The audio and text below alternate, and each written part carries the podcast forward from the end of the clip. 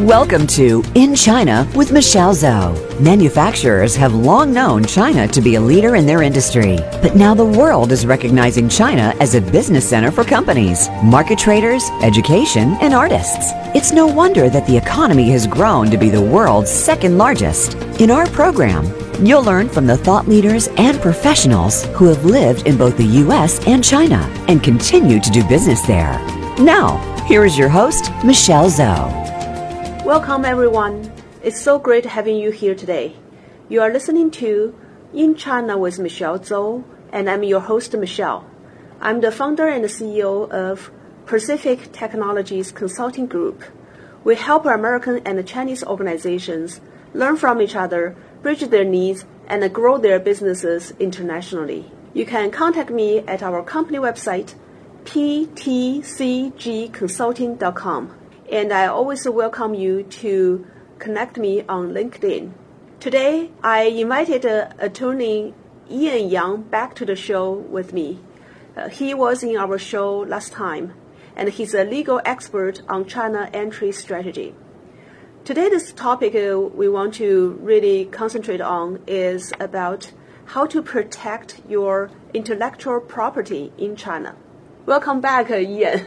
Hi, Michelle. It's good to be back. Would you please uh, give us another introduction about yourself, or just to let uh, our audience refresh their mind of who you are? Sure. My name is Ian. I've been living in the Seattle area for over two years. Prior to that, I was an attorney for uh, American companies for almost uh, 15 years. Most of my time was spent with uh, American firms in Beijing, and I advised multinational companies on their China entry strategies. And also advise Chinese companies going abroad. Right now, I'm an of counsel with the Highways International PLLC. I'm doing the same thing that uh, that is uh, advising American companies going into China and also representing Chinese companies coming to the U.S. So maybe before you moved to the U.S., you were in China advising the American companies uh, or Chinese companies. Right. Uh, now you are in Seattle in the U.S. Uh, you continue helping American companies to go to China? Yes, I'm um, moving closer to my client base. great. Welcome to Seattle. This is a great place to live. Yes. Mm-hmm. So, since we're talking about uh, intellectual property, I know it's a very important topic to for technology companies, right? Uh, in, especially in the U.S. Mm-hmm. And the U.S.-China trade talk, a lot of the issue is around intellectual property protection. Right. So maybe we can start with the importance of IP, why it is such a hot topic, uh, and especially for the American companies in the tech industry. Right. I think uh, intellectual property rights are very important to any company. It starts with the brand name of the company and the brands of their products. And uh, in the technology sector, it's more important because the, a lot of the underlying products and services of those companies are protectable under different categories of, of IP. Um, I'll just give you one example of uh, the importance to just to show the importance of uh, IP protection. Remember that a few years ago when Apple first launched its iPad products, it did plan for a global launch, and uh, when it came to China, right before they were going to launch the the, the product in China, they found out that the iPad, the brand, registered by a Chinese technology firm uh, based in Shenzhen. So they had to deal with that because that company filed an injunction against Apple. So then Apple, if it rolled out its plan to sell the products under the trade name iPad, then will face a tremendous amount of damages from that Shenzhen company. So their sales plan on hold for some time and to try to deal with that uh, trademark issue. And they ended up paying, I remember, 75 million US dollars to that Shenzhen company just to get hold of that uh, iPad trademark. If that issue were to be spotted much earlier, they probably can pay much less, and they also won't have any adverse impact on their sales plan for the iPad products. Mm-hmm. So for that case, even though Apple has registered iPad trademark in the U.S many years before that Chinese company registered in China. Right. The problem, I think, uh, what you pointed out is Apple didn't register iPad as a trademark in China. That's right. When we talk about intellectual property, it's really a broad sense. It actually has different categories, and each category has different protection thresholds and different protection mechanisms. For trademark itself, it's really a based on the different jurisdictions. Like each country has its own registration systems because uh, like different word, different brand has a different meaning. Or it can be registrable, may not be registrable in different countries. So if any company wants to launch a product globally, it has to do research into different markets and to find out the, the trademark situation in different country. That's a really quite a complicated process, especially in the global economy. Wow. Okay. Now I think uh, it will be really helpful if you can help us to look at uh, what we mean by intellectual property Right. and uh, what are the different things under this name, right? As Right. you mentioned, there are probably many different types of uh, IP. Right. Worldwide, we can all the intellectual property rights can be divided into four categories. The first category would be patent, and that will be has the most enhanced protection in any, any country. And also, there's a global system for patents. And if you probably heard that. Uh, you know, Apple and, and Samsung and Huawei, and they all got into big patent fights, and the the damages awarded by the courts in the U.S. Can, there, I think the highest one was the, the one between Apple and uh, Samsung. Again, a few years back, there's one court judgment awarded Apple, I think, one billion U.S. dollars as damages. That's an astronomical number.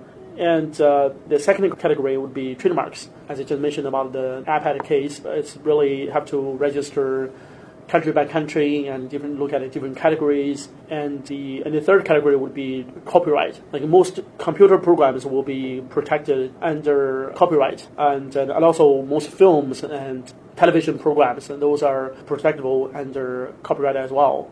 So that's um, the third category, and the fourth one, in a more vague situation, is more like uh, trade secrets. So in China, there is a, a law called unfair unfair competition law that deals with the, the trade secrets. A perfect example would be the recipe of Coca-Cola has been a, a secret, and the Coca-Cola has never filed a, a patent and um, yeah, other companies will not be able to use the same uh, recipe or try to reverse engineer the, the recipe. But the the process of protecting it is really around the unfair competition. And in, in the U.S., there's um, trade secrets, a lot of cases around that. So generally, it can be divided into the four categories. And getting back to the Coca-Cola case, and you know, Coca-Cola could have uh, filed the patent, but the Then it will be public. yeah public. everybody would see what And- is included. Yeah, and also for each category, there's um, a, a term for the protection. Like patent, generally there's 10 years protection, Mm-hmm. and uh, trademarks uh, 20 years, and it can be renewed. twenty years. Yes, Uh-huh, and um, it can be can be, can be extended, and the copyright will generally will be 50 years or 70 years based on the whether it's an individual or the corporate to hold the copyright. Mm-hmm. Um, trade secrets can be as long as the necessary measures protecting the trade secrets are in place. It can be uh, held in secret forever.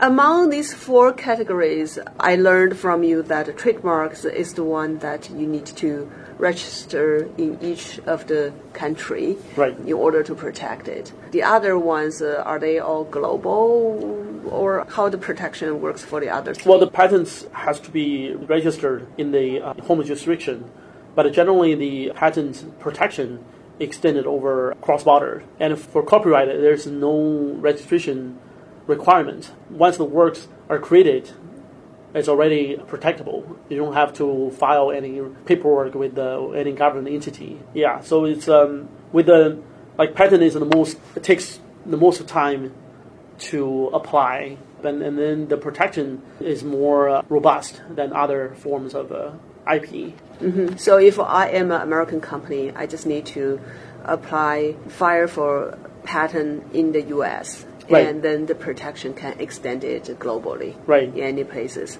Mm-hmm. Right. And uh, copyright, uh, I'm thinking about, uh, for example, music. Right. Right. If I'm the creator of this uh, song and I'm the first one, right, Mm-hmm. Right. doing that, then without disclaiming to anybody, it's already mine. Right. And if other people use it without my permission, Mm-hmm. then I have the right to file something. Yeah, ask them to stop use. Uh, what we call it, the cease and desist then letter, and then the infringer will have to stop using it. Um, Uh-huh. Yeah, you can also claim for for damages. Generally, that's the, the cost of using that uh, piece of work. Sounds interesting. All right, so since we are talking about China, and what is the situation in China today in terms of uh, IP protection? Because that's a, a really major concern, especially for the tech industry, right? Because Right. that's the industry I've been with for many years. Yeah, China has uh, really tried very hard to enhance the protection of uh, intellectual property rights in China. I think the Chinese government realized that uh, the IP is not just important for the um, international companies, it's also important for really building up the national champions like Huawei and, uh, and other companies. In order to compete globally, those companies have to have their own IP, have their own patents, and, uh, and um, yeah, and and also the the the the patent law, the trademark laws, and the copyright laws, um, all these different um, uh, statutes, uh, legis- legislations have been drafted um, and revised constantly, and um, to catch up with the the, the, the quick development of te- technologies and the economy, and uh, and also the Chinese government tried very hard to establish the, the judicial system to deal with the, the uh, fast changing IP sector. So they recently set up the uh, a whole new system called the IP courts. It's still part of the, the court system in China, but uh, they have a different, uh, almost like a s- independent uh, system. It's just really to try to hire the uh, most sophisticated the judges and to hear the uh, all, all those IP related cases, and uh, they will have a fast track court hearing uh, mechanism. Yeah, and I think generally the, the the IP has been one of the core uh, issues between the U.S. and China trade talks. I think that there is a strong incentive for the Chinese government to put in place even more uh, robust uh, IP protection measures. Well, I think it's time to take a quick break. Uh, when we come back, I would like to dig a little bit uh, more into the details on in China how the IP protection looks like today, and uh, maybe we also look at uh, why it was an issue before, uh, what caused that, and then uh, with the, today's situation, what kind of uh, strategies that. Companies can use to protect themselves when they are considering going to China. Sure. Are you interested in expanding your business to China but don't know how to start? Are you wondering how to grow your sales in the China market and win over competition? Meet Michelle Zhou and her team at Pacific Technologies Consulting Group. Our consultants are U.S. China experts and have all lived and worked in both the U.S. and China with many years' experience in market entry strategies, management, and execution. We can help you find the right partners, develop opportunities, and grow your business in China. Please visit ptcgconsulting.com today.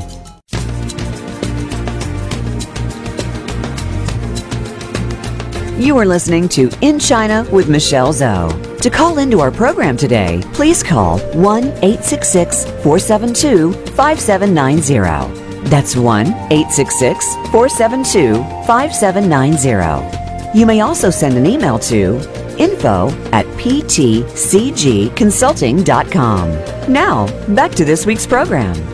Welcome back. So before the break, Ian, you mentioned about uh, the current uh, Chinese government uh, are putting a lot of efforts in intellectual property protection. New laws and uh, new administrative uh, agencies have been set up, really emphasize on IP protection. Then I would I want to really uh, go a little bit deeper with you to look back uh, why IP protection was such an issue in China, you know, the, why it had such a big problem before. And especially, I worked in Microsoft for many years, and I know Microsoft uh, Windows I think uh, have over 90% of the market penetrate, but uh, most people, especially consumers, are using Parrot Windows, right? Yeah. Without paying much. And Microsoft did not get that money. Right. so what happened? Why was like this uh, before? Yeah, I think um, when we talk about China, we have to realize that China is still developing.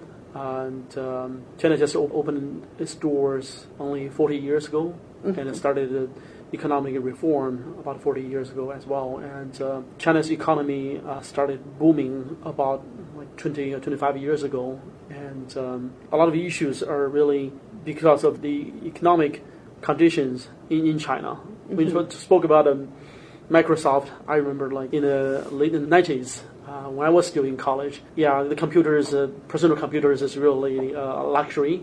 Yeah, very And, uh, expensive. yeah, and buying uh, Windows software, a couple of thousands, that's really not many people can afford that. And also, there's a you know consumer habit issue. You know, when there are a lot of uh, pirated versions or free stuff online or anywhere, it's uh, people tend to buy cheaper ones.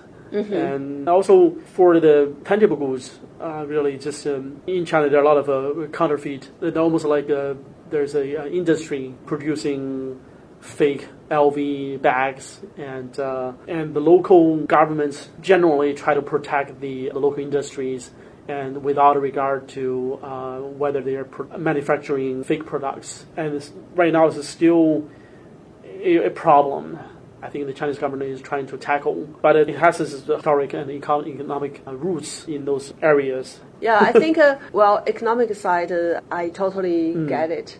Uh, the consumer mindset side, I think that's the part uh, is a little bit uh, difficult to change overnight, right? Because the economy, it took uh, 40 years uh, Mm. from very poor country to today Chinese, uh, Yeah. especially when they come travel overseas, Right. being viewed as uh, the people buying luxury goods, Mm. buying brands. They can empty a shop very quickly, right? Right, especially yeah. the luxury ones. Uh-huh. That's the image being left uh, Yeah. through all these uh, many tourists, uh, Chinese tourist uh, uh, Mm. behaviors overseas. On the consumer mindset side, I think, uh, as you mentioned, uh, for some goods, I think especially intangible goods, uh, talking about the copyrights, Mm-hmm. Copyright, yes. software or books, uh, film, music, uh, those kind of things. It's my own Mm. opinion. People think, uh, well, those are the things they do not uh, touch it, see it, uh, the Mm. physical products, uh, and they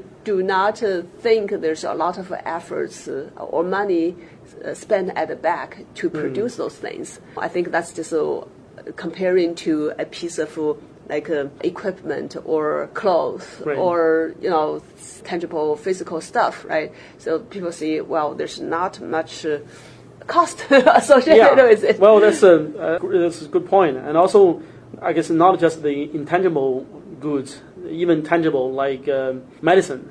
Mm. Uh, there last year there was a blockbuster on a, in the Chinese uh, film market called uh, "Dying to Survive" 我不是药神. oh, I saw that uh, Yeah, movie it- it- when I was uh, on the airplane flying. yeah, it brought in a few billion RMB in gro- in box office re- proceeds, and uh, it was talk about really, uh, you know, some of the patients are trying to get around the really high-priced medicines from the U.S. or Amer- European pharmaceutical companies, and um, yeah, this is really, I think that there's a general public sentiment about the, the high price of the, uh, you know, it's a small box of pills and it costs few, uh, it costs thousands of thousand RMB. That's, uh, people don't really get it, why it costs so much. They don't really dig into the cost of developing and, and researching into those products. And, Yeah, yeah. and, and uh, the other side, this movie, Yes. yeah, why it generated so much discussion and among the Chinese Mm. people. I think uh, one of the thing is uh, the movie kind of gave me an impression that uh,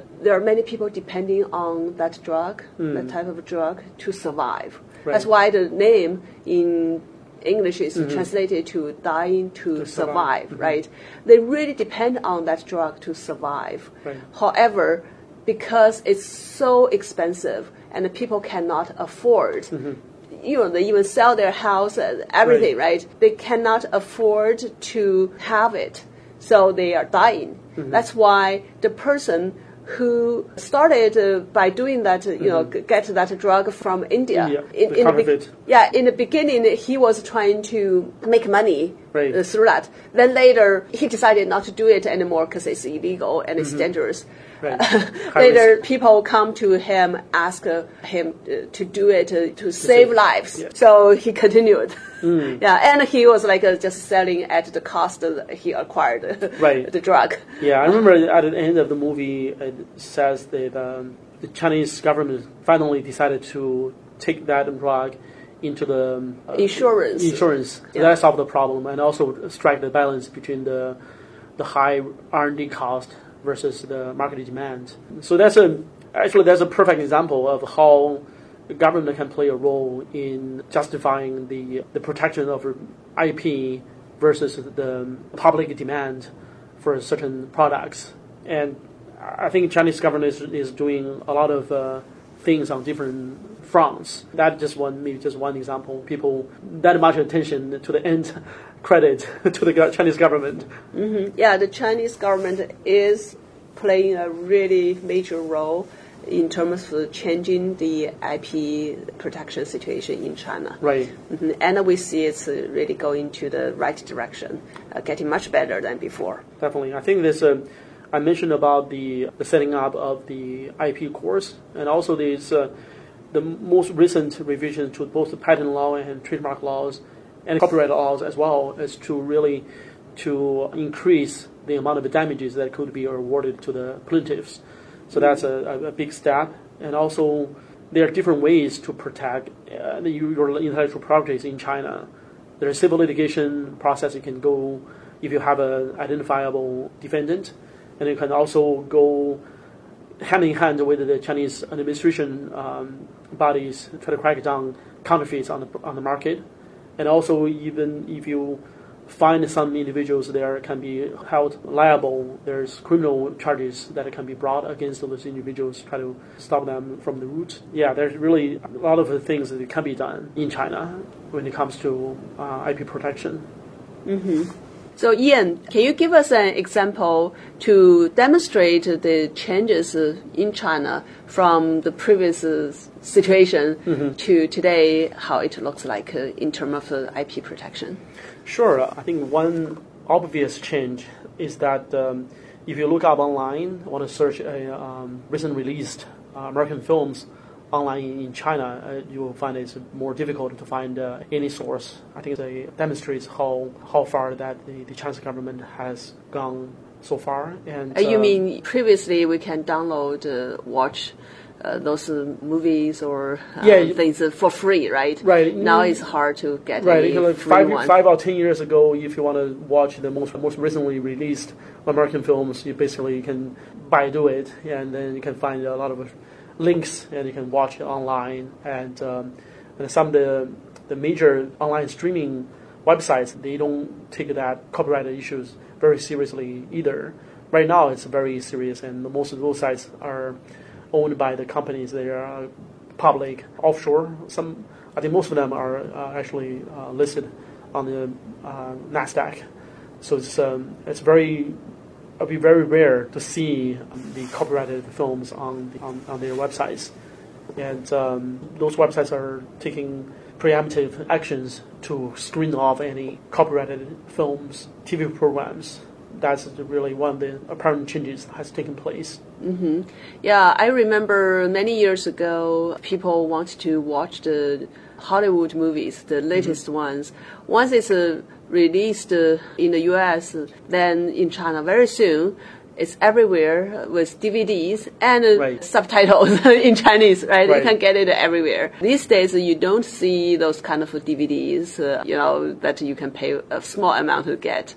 Yeah. So how do people today in China get uh, access to watch the latest uh, released uh, movies from the US, for example? I think for some blockbusters, the um, the Chinese streaming website that they have deals with the studios in Hollywood.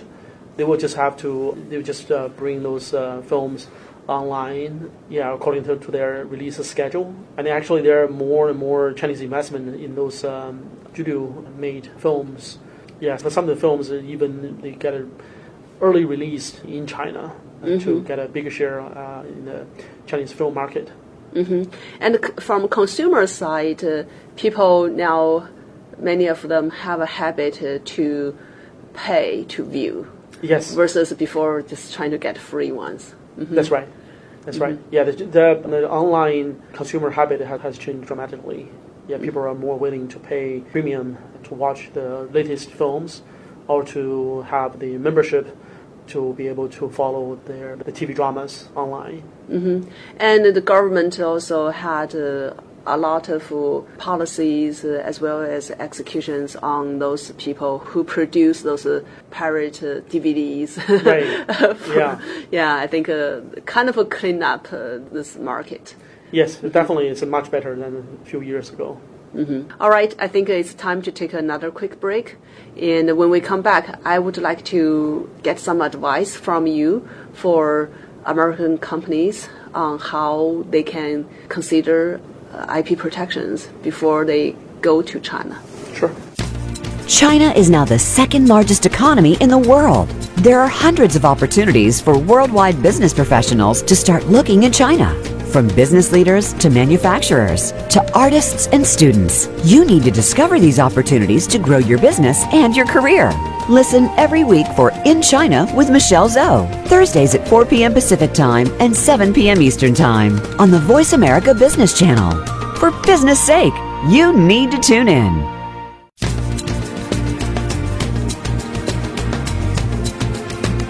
You are listening to In China with Michelle Zhou. To call into our program today, please call 1 866 472 5790. That's 1 866 472 5790. You may also send an email to info at ptcgconsulting.com. Now, back to this week's program. All right, we're back. So I think the last part of this conversation, I, I really want to focus on some advice for American companies that are thinking about uh, going to China. Ian, could you please uh, help us to lay out a strategy if a company in the U.S. and especially if a tech company wants to go to China? What are the aspects of IP protection they should consider, and how should they start? Right. I think the first step they will have to take is really to evaluate uh, what marks they wanted to register in China, because the trademarks are really the key component of their brand recognition. And also, they will have to look at, at their employment agreements and make sure that uh, when they go into China, they will have the similar confidentiality and uh, IP protection mechanisms for their China employees and also the Chinese agents or subcontractors so that they will have um, sufficient protection of the- any trade secrets or technology know-how. And in terms of uh, patents, if they already have existing patents, they want to, want to review those and uh, put in place the intercompany agreements. So their Chinese subsidiaries will have the uh, necessary authorizations from the U.S. parent company, and also to start to have a footprint in, in China uh, in terms of their patent protection. And also another important aspect is when they negotiate or enter into any business discussion with their partners in China, it's important to have a non-disclosure agreement put in place. It can be both ways, protecting each party's confidentiality uh, information and also their technologies. So that's uh, would be a first step. Okay, well, it sounds like uh, there's many aspects uh, we need to consider when we are looking into the market entry strategies uh, to China. Do you have a good example of some companies uh, have done a good job, uh, and what have they done specifically? Yeah, I'll just uh, mention one specific example uh, where one of my clients, an American-based company, when they started considering going to China last year, they realized that it's important to protect their brand. So they started to thinking about uh, register their marks in China. I thought it was very uh, wise. And also, I picked their brain a little bit, and uh, they were initially thinking just to register their marks in their core business, that's like a financial services category. And I told them like, in China, you will be doing a lot of uh, promotion and business development activities, and um, it may be a good idea to expand your trademark protection outside of your core business because um, when the brand becomes more known in China, then the protection in, in one category may not be sufficient. Mm-hmm. You wanted to cover uh, some of the ancillary categories as well, so that your the protection of the trademarks is protected in all those related categories as well. Mm-hmm. So the yeah they took that advice and uh, decided to yeah register in more categories than they initially planned. I think that's a good strategy. You don't want to build your brand in China in just one and have the marks registered in one category and then realize that yeah there are other companies taking advantage of your brand and registered in other categories, mm-hmm. which you might want to enter into in a few years. Mm-hmm. Yeah, so trademark is one of the things to consider.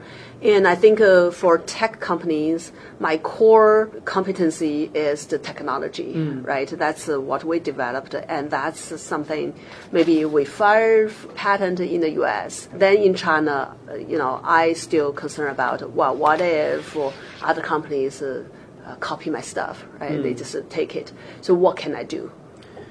Well, I mentioned earlier that you want to have the non-disclosure agreements put in place with um, if you are discussing any business cooperation with any partner or agent, and and also you just have to have the sufficient security mechanism in place, and also have the key employees or the key staff of your company in China who have access to the the core products to make sure that they are under confidentiality and non-compete restrictions, so they won't leave the company and join your competitor or potential competitor and developing um, the competing products. And also, in terms of um, the copyright protection, can also consider regi- filing a copyright registration with the China Copyright Center just to give you more convenience when it comes to the point where you want you have to file a lawsuit against your competitors. Then the filing with the China Copyright Center will provide the the evidence that you have you do own those copyright, and that uh, will save some time and and, uh, and efforts later on. Mm-hmm. Okay, sounds like um, the companies needs first to talk to a lawyer before yes. they really take actions uh, to get into China. Yes, and that's always advisable. Yeah, yeah, that's great. If people are interested in talking to you, how can they find you? People can find me on, on LinkedIn uh, by searching Ian Hui Yang, just I A N Y A N H U I Y A N G. You can also send me an email at ian.yang at highwayslaw.com. Thank you. Great. Thanks so much, Ian. I really appreciate uh, your knowledge sharing here. And I also want to thank our audience for being here with us. We have talked about uh, how to protect uh, your intellectual property when you are considering going to China. I think, uh, as Ian mentioned, you can connect him on LinkedIn or through email. You are listening to In China with Michelle Zhou. I look forward to talk to you again in the future.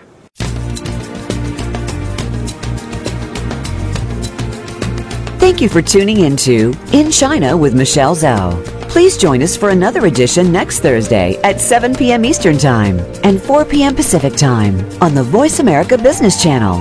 We'll talk again next week.